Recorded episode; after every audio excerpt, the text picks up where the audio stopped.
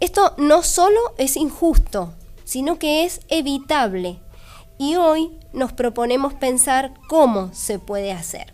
Vamos a compartir distintas ideas al respecto con personas que nos pueden ayudar a comprender los distintos niveles de intervención. El municipio de Guaymallén presenta una gran diversidad de condiciones sociales y económicas de su población. ¿Cómo se enfoca la promoción de la salud en ese municipio? Vamos a consultarlo ahora con la directora del área de salud, la doctora Cecilia Tamarit, a quien les decimos buenas tardes, feliz Día Mundial de la Salud por anticipado y gracias por participar de este 25 aniversario de nuestro programa. ¿Cómo estás, Ceci? Hola, mi amor, buenos días. Buenos días para mí buenos días porque no he almorzado todavía. Todavía Buenas no. tardes para toda la audiencia. Se te hizo larga la jornada, ¿no? Se me hizo un poquito largo la jornada, pero por suerte sí pude picar unas frutas y tomar un poco de agua como para para mantener mi mi eh, mi nivel de salud por lo menos medianamente aceptable. Bueno, ¿y qué que qué paradigma, ¿no? El de el de la Organización Mundial de la Salud.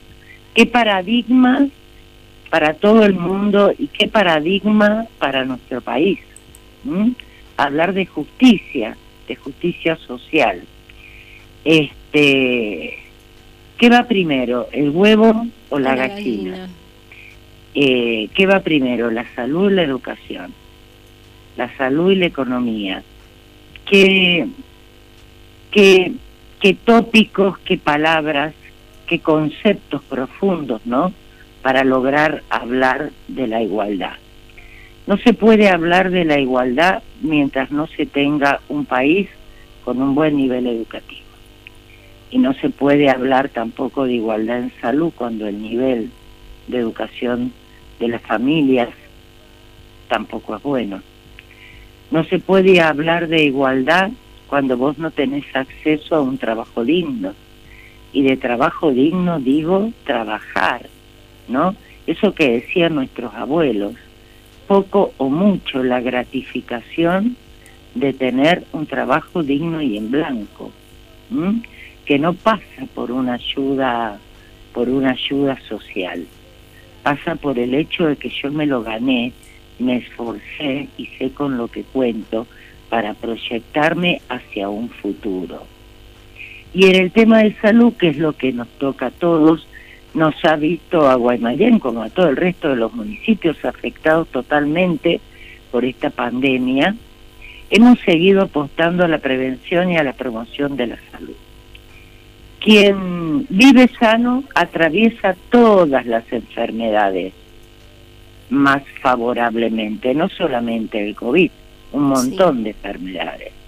Entonces seguimos trabajando en esos conceptos, muchas veces desde la virtualidad, porque hemos seguido educando con talleres virtuales a través de nuestra dirección, con todo lo que son normas de pautas saludables, no desde la utopía, sino desde la propia realidad de cada uno. Es decir, que el concepto de salud se construye dentro de la propia realidad de la población para dentro de ese lugar tratar yo de mejorarlo. Y creo que esa es la clave. En lo poco o en lo mucho, en, a ver, en, hemos, por ejemplo, en Colonia Molina, creo que hemos castrado el otro día, hemos dado ya de baja con el último perro callejero y hacemos esas castraciones masivas con las patas en, en mis manos, que es una ONG que nos ayuda. Bueno, tratando de combatir la sarna, eh, los parásitos, las castraciones, los perros callejeros, dentro de la propia realidad, de la propia realidad de la gente, como uno hace desde hace 37 años, ¿no? Que está en salud y en la parte territorial. Ceci, ¿cómo están pudiendo responder, por ejemplo, en atención primaria de la salud en los, en los centros de salud, que es uno de los puntos que em, también la OMS convoca a eh, los gobiernos municipales, provinciales, todo esto depende porque hay municipios que tienen centros de salud propios, otros no, pero que trabajan bueno, mancomunadamente. Guaymallén, no tiene centros de salud propios, eso ya lo sabe todo el mundo. Somos apoyo en la parte asistencial de lo que es el Ministerio de Salud y de Provincia de la Nación. Nosotros nos dedicamos más a la educación, más al seguimiento, más que nunca al seguimiento en esta época de, de, pandemia, ¿no? Haciendo consultas nutricionales, este consultas con conectados, con personas, apoyando muchísimo la salud mental. Y bueno, siempre el apoyo, por ejemplo, este, los prematuros de Guaymallén que están yendo al lago menos de 1.500 gramos, ya en noviembre nos adelantamos. Y ese grupo poblacional, por ejemplo, lo tomo, lo tomamos nosotros, lo tomo yo personalmente, porque soy pediatra y somos muy poquitos, muy poquitos médicos en la dirección y ese grupo ya lo asumo yo.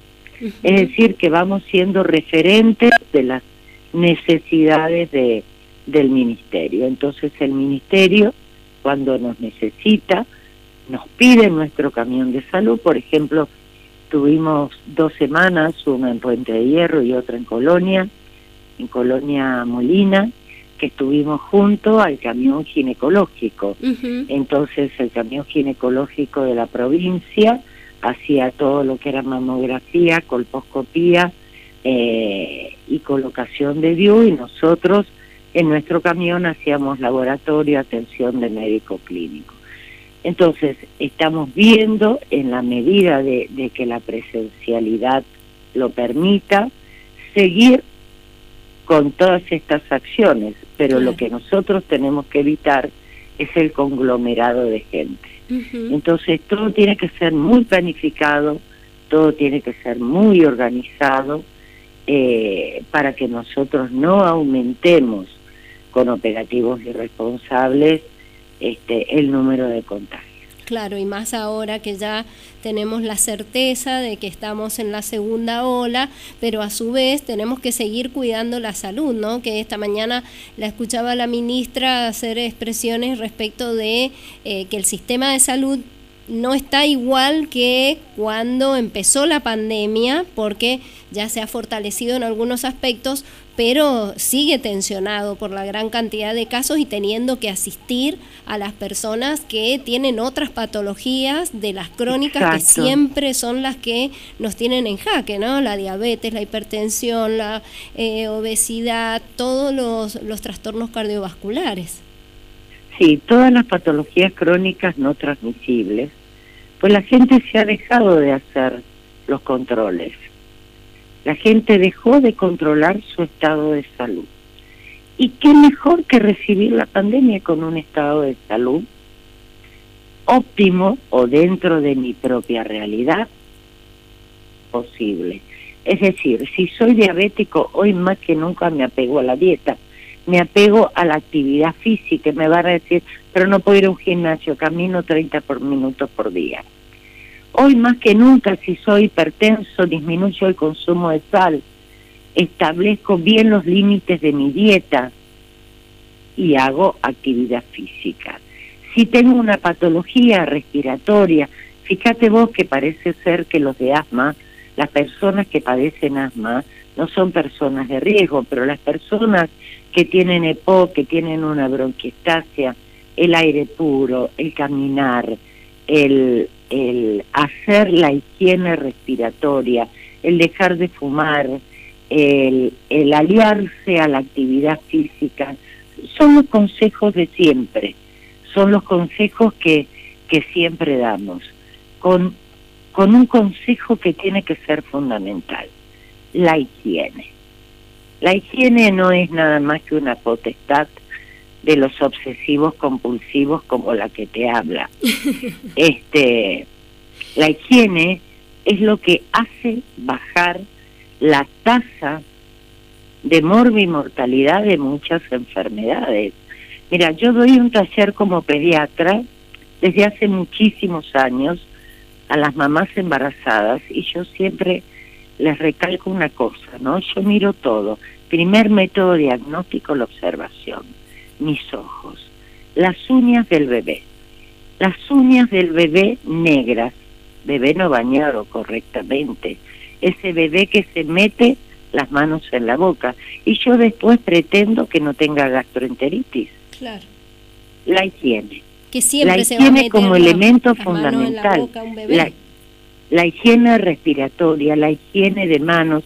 Yo cada vez que veo un bebé en esas condiciones digo, si así tiene las manos, no quiero saber cómo tiene la cama, porque no solamente va, va a contraer este COVID, va a contraer cualquier virus o bacteria de tipo respiratoria o gastrointestinal. La higiene del hogar, la higiene personal, el hábito de higiene enseñado a nuestros hijos, yo creo que es el elemento primordial para una pauta saludable. Y, la higiene no tiene que ver con la economía, Claro, eso es lo que te iba a decir, que ahí es cumple un rol fundamental los municipios en el acompañamiento de todo lo que tiene que ver con la higiene en, en el barrio, con la higiene eh, desde que empieza en la casa, claro, pero también tiene su reflejo en el espacio común, ¿no? Exacto, ayudar a cuidar el espacio común, pero si no cuido el espacio de afuera, menos voy a cuidar el espacio de adentro cuando nosotros hacemos territorio, vos podés encontrar en la humildad más profunda, porque yo que he sido médica rural, no solamente acá en Mendoza, eh, sino también en Buenos Aires, he entrado a ranchos literalmente que eran un espejo. Y entras a casas que son formidables y son realmente una acumulación de mugre.